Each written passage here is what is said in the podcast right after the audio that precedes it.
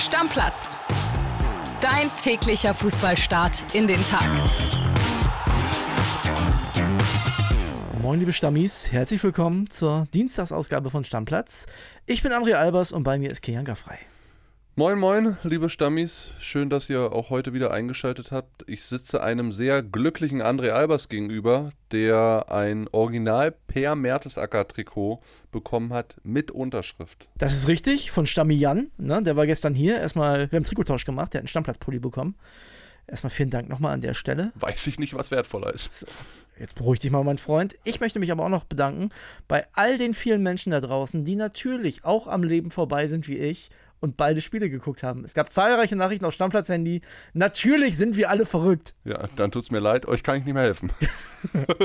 und wir interessieren uns nicht nur für die erste Bundesliga, wir verrückten alle zusammen, sondern auch für die zweite. Ja. Da ist gestern das große Beben passiert. Das, was wir eigentlich schon länger erwartet haben. Der HSV hat einen Trainer entlassen. Tim Walter ist nicht mehr da. Und bevor wir beide drüber reden, ich habe drei wichtige Fragen gestellt an unseren HSV-Reporter Kai-Uwe Hesse. Und da hören wir jetzt mal rein. Kai-Uwe, es wurde ja schon länger spekuliert über eine Entlassung von Tim Walter. Im Winter hat man noch gesagt, na, wir machen erstmal weiter. Jetzt hat man sich an diesem Montag doch entschieden, Tim Walter zu entlassen. Was sind die Gründe? Die Situation war eigentlich relativ klar. Man hat im Winter sehr, sehr aufwendig äh, die Vorrunde analysiert und hat gemeinsame Punkte festgelegt, wo man sich verbessern möchte. Das hat dann auch im Trainingslager eigentlich ganz gut ausgesehen. Und das erste Spiel auf Schalke war auch so, wie man sich das vorgestellt hat. Aber dann kamen halt diese beiden ich sag mal, Heimspielrückschläge mit jeweils vier Gegentoren gegen Karlsruhe und gegen Hannover. Und gut, dann hat sich der Verein halt entschieden, einen Neustart äh, zu machen, weil man einfach den Eindruck hatte, ähm, Walter bekommt die Defensive nicht in den Griff. Die Mannschaft ist inzwischen verunsichert. Viele Spieler kommen nicht mehr an ihre Höchstform ran. Dann gab es gegen Hannover noch zwei Platzverweise, die so immer dann passieren, wenn es halt gar nicht mehr läuft, wenn die Spieler vielleicht im Kopf auch ein bisschen verkrampft sind und ja. Jetzt wurde ja erstmal eine Lösung verkündet, eine Interimslösung, würde ich jetzt mal vermuten. Wie sieht die aus? Ob es eine Interimslösung wird, das werden äh, die nächsten Spiele zeigen. Also Merlin Polzin, der ist seit vier Jahren Co-Trainer, zuerst bei Daniel Thun, zuletzt bei Tim Walter, ist jetzt ähm, bis auf weiteres der Cheftrainer. Man wird verfolgen, wie es läuft. Hat er das nötige sportliche Glück? Hat er das taktische Händchen? Kriegt er die Mannschaft äh, defensiv stabiler und damit halt dann auch auf dem richtigen Weg? Wenn er das schafft, dann wird er vermutlich der nächste Cheftrainer des HSV. Wenn er das nicht schafft, dann wird der Verein sicherlich nochmal reagieren. Ja, ich vermute trotzdem, dass der HSV auch nach externen Kandidaten guckt. Also die werden gut vorbereitet sein. Die Fans, auch viele Stammis, wünschen sich Steffen Baumgart. Wie realistisch ist denn das? Ja, Steffen Baumgart ist ein Kandidat, nämlich dann, wenn das mit Merlin Polzin nicht so funktioniert, wie beide Seiten sich das erhoffen. Dann wird der Verein sicherlich mit Baumgart reden, vielleicht aber auch noch mal mit eins, zwei anderen. Und ja, im Endeffekt ähm, hat Merlin Polzin alles in der Hand, liefert er sportliche Pluspunkte, dann wird er den Job bekommen. Funktioniert es von den Ergebnissen her nicht, dann wird der Verein sich neu orientieren und dann ist auch sicherlich Steffen Baumgart ein Kandidat. Klingt ein bisschen anders, als wir uns das gesagt haben, oder? Ich dachte, Steffen Baumgart, No-Brainer, wird morgen vorgestellt. Der HSV scheint ja ganz schön überzeugt zu sein von diesem Co-Trainer. Ja, Merlin Polzin scheint ein guter Mann zu sein und scheint auch tatsächlich Jonas Bult ja im Gespräch dann komplett überzeugt zu haben. Ja, muss ja so sein und vor allen Dingen ja dankbare Aufgaben vor sich. Jetzt geht's nach Rostock für den HSV. Dann folgen zwei Heimspiele gegen Elversberg und Osnabrück.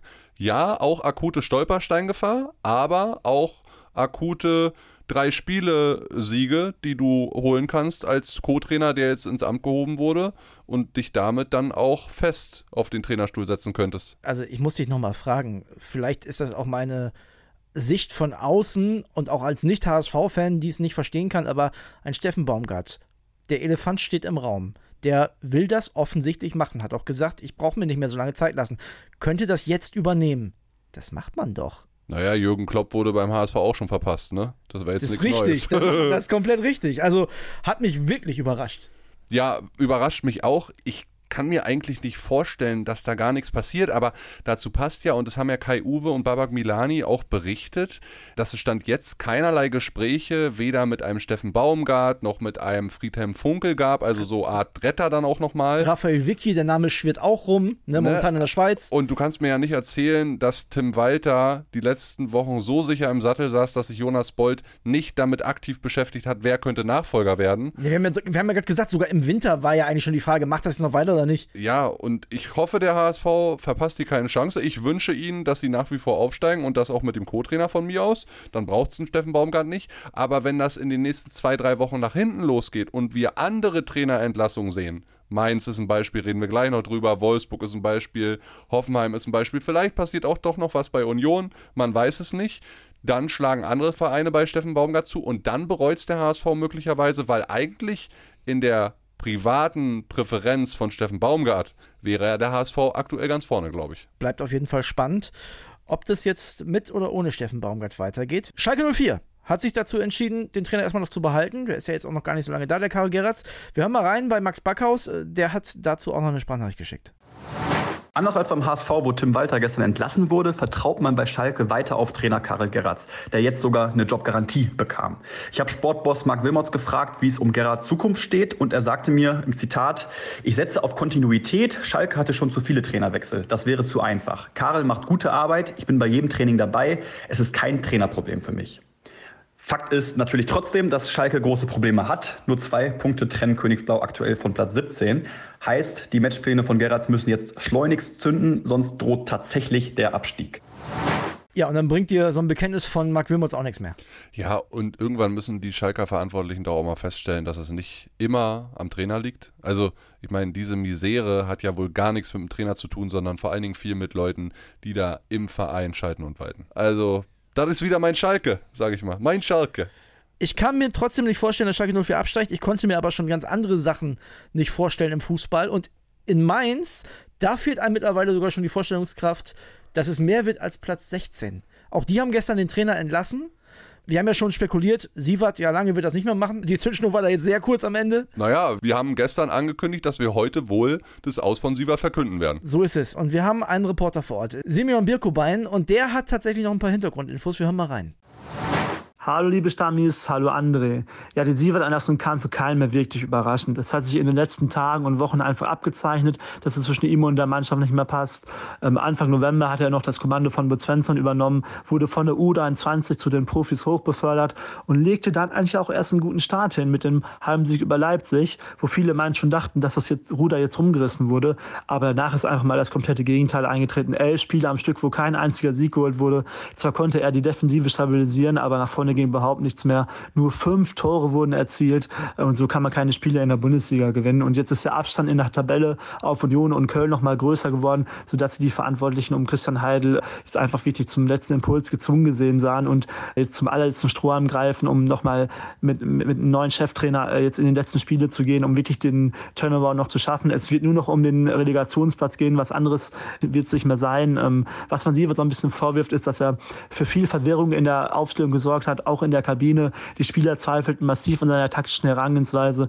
Es wurden immer wieder Spieler auf fremden Positionen eingesetzt. Der Papea und der Richter, die mussten jetzt in Stuttgart äh, rechter Schienenspieler spielen, was sie noch nie gemacht haben. Und der Da Costa, der sitzt einfach mal 90 Minuten auf der Bank. Und ja, die Spieler sahen ihn, ihn immer noch den Jugendtrainer. Ähm, er hatte nicht so ja, die Ausstrahlung. Es hat irgendwas hat gefehlt. Es hat einfach nicht gepasst. Und jetzt muss man mal gucken, wer es wird. Schon heute soll die Entscheidung fallen und der neue Trainer vorgestellt werden. Benjamin Hoffmann galt lange als Favorit. Er wurde U19 U19-Meister letztes Jahr, ist jetzt U23-Trainer. Fraglich aber, ob Heidel jetzt wirklich wieder so ein No-Name nimmt, der keine Erfahrung hat, der die Bundesliga nicht kennt ob der jetzt wirklich kommt oder ob es jetzt einfach ein Feuerwehrmann wird. Das ist beides möglich. Wir wissen nicht genau, aber wir werden jetzt schon heute Klarheit haben. Vielleicht wird es auch Friedhelm Funkel. Mal schauen. Ja, tolle Informationen, sehr detailreich von Simeon. Das zeigt mir aber auch, dass da um den Verein drumherum, es gibt ja die verschiedensten Informationsquellen für uns Journalisten da draußen, ich habe das ja selber erlebt, dass da die den schon ganz schön rasiert haben. Also da wird schon der Trainer sehr, sehr ins Licht gerückt und dass er der Alleinschuldige ist, weiß ich nicht, vielleicht ist die Mannschaft auch ein bisschen zu blöd, muss ich auch mal an der Stelle sagen. Und vor allen Dingen die ersten 30 Minuten, wir hatten darüber gesprochen, André waren in Stuttgart gar nicht so schlecht. Naja, der wurde den Hunden zum Fraß vorgeworfen, der gute Sievert. Ich muss ja fast schon ein bisschen schmunzeln, wenn ich höre, was die Probleme da waren. Spieler verstehen das nicht, werden auf falschen Positionen eingesetzt. Das klingt ja fast wie bei den Bayern. Nur auf einem kleineren Niveau. Also, ja, ich bin auch gespannt, ob man jetzt, ja, hofft man, ob man ihn verbrennt. Ist ja fast vielleicht sogar ein bisschen verbrennen. Es sei denn, man sagt, man geht mit dem auf jeden Fall auch in die zweite Liga und der macht den Neuaufbau. So, dann, dann könnte man sagen, okay, aber dafür ist es vielleicht auch ein bisschen früh. Du brauchst auf jeden Fall eine Lösung, von der du hundertprozentig überzeugt bist, weil wenn ich schon lese, und das haben wir ja damals auch mitbekommen, im Dezember vor Weihnachten war Heidel sehr skeptisch, hat ja dann auch lange mit Martin Schmidt drüber gesprochen, was sie machen, haben dann überraschenderweise doch Sievert den Rücken gestärkt, obwohl sie vielleicht so ein bisschen Bauchschmerzen dabei hatten. Also sie brauchen auf jeden Fall eine Lösung, von der sie tausendprozentig überzeugt sind jetzt. Was weil sonst wird es nichts mehr. Was würdest du machen? Ja, so eine Art Feuerwehrmann wäre schon gar nicht so schlecht. So ein Friedhelm Funkel? Ja, so ein Name fällt ja dann immer, Ja. Ne? also überall. Auch beim HSV haben wir ja gerade schon über Friedhelm Funkel geredet. Vielleicht ist es auch so ein Gisdol, Slomka, ein halbes Jahr, Bruno Labbadia, so, so Typen, die hat- bewiesen haben, dass sie es können. Ist halt immer die Frage in der aktuellen Situation, tut man sich das an? Obwohl ich sagen muss, dass die Mannschaft in der Rückrunde jetzt auch gerade mit Amiri, der mir sehr, sehr gut gefällt, schon ein bisschen mehr Qualität bekommen hat. Ist schon so, oder? Das sieht besser aus. Die haben ein bisschen Pech auch. Offensiv ja, mit Ingankam auch und die haben ja gestandene Bundesligaspieler, wenn ich da an Da Costa auch noch denke. Der Kader ist eigentlich zu gut, um abzusteigen, ja. Das hat man leider schon oft gesagt. Sprechen wir über eine der wenigen Mannschaften, die Sievert mit Mainz schlagen konnte, nämlich über RB Leipzig. Die müssen heute in der Champions League ran. Gegen Real Madrid. Also das ist ja wirklich ein Kulturschockthema jetzt nach den ganzen Trainergeschichten. Wir haben natürlich unsere RB-Reporterin Yvonne Gabriel am Start. Die hat eine Sprachnachricht geschickt, Kili, und da hören wir jetzt rein. Yippie! Hallo ihr beiden. Ja, zumindest die Anreise vorm ersten Champions League Achtelfinale war für Real Madrid nicht ganz ohne Probleme. Wegen des Streiks am Flughafen in Leipzig musste der Club nach Erfurt ausweichen und dann gab es für den Mannschaftsbus auch noch einen Unfall auf der Autobahn auf dem Weg von Erfurt nach Leipzig. Ja, heute Abend möchte RB den Madrilenen auch sportlich Probleme bereiten. Trainer Marco Rose hat sich einen Schlachtplan zurechtgelegt, der da besagt, wir müssen verteidigen mit allem, was wir haben und vorne brauchen wir für das Weiterkommen auf jeden Fall Tore. Er hat gesagt, die Umschaltsituationen in beide Richtungen werden entscheidend sein. Gerade da, Stichwort Konteranfälligkeit, hatte Leipzig zuletzt ja immer wieder Probleme. Auch das macht Mut. RB hat Madrid schon einmal geschlagen im Oktober 22. Allerdings, das muss man dazu sagen, ist keiner der drei Leipziger Torschützen vom 3 zu 2 noch da, sondern Quadiol, Werner und Nkunku haben sich mittlerweile auf die Insel verabschiedet. Und damals stand Real schon als Gruppenerster fest. Es ging quasi um nichts mehr. Heute Abend steht dann doch ein bisschen mehr auf dem Spiel. Zwei Sachen, Kili. Zum einen, Toni Kroos hat gestern die Pressekonferenz gegeben in Leipzig in perfektem Spanisch. Der hat komplett auf Spanisch die Pressekonferenz gemacht. Fand ich beeindruckend, muss ich sagen. Also, André, der Mann lebt mittlerweile seit zehn Jahren in Spanien. Das heißt aber ja nichts. Also nicht jeder, der zehn Jahre in Deutschland lebt und in der Bundesliga spielt, kann perfekt Deutsch. Naja, aber Toni Groß hat was in der Birne und Spanisch ist auch mit Verlaub einfacher zu lernen als Deutsch. Deutsch ist schon eine sehr, sehr, sehr, sehr schwere Sprache. Ich merke das immer wieder bei äh, Leuten, die aus dem Ausland kommen, mit denen ich mich unterhalte. Ist schon schwer. Aber Hut ab, klar. Der, der hätte sich ja in Deutschland auch einfach dahinsetzen können, alles auf Deutsch beantworten. Hat er nicht gemacht. Also das finde ich ne, wirklich Hut ab. Und das zweite, vielleicht ein bisschen Hoffnung für die Leipziger. Real Madrid hat ja so ein Innenverteidigerproblem momentan.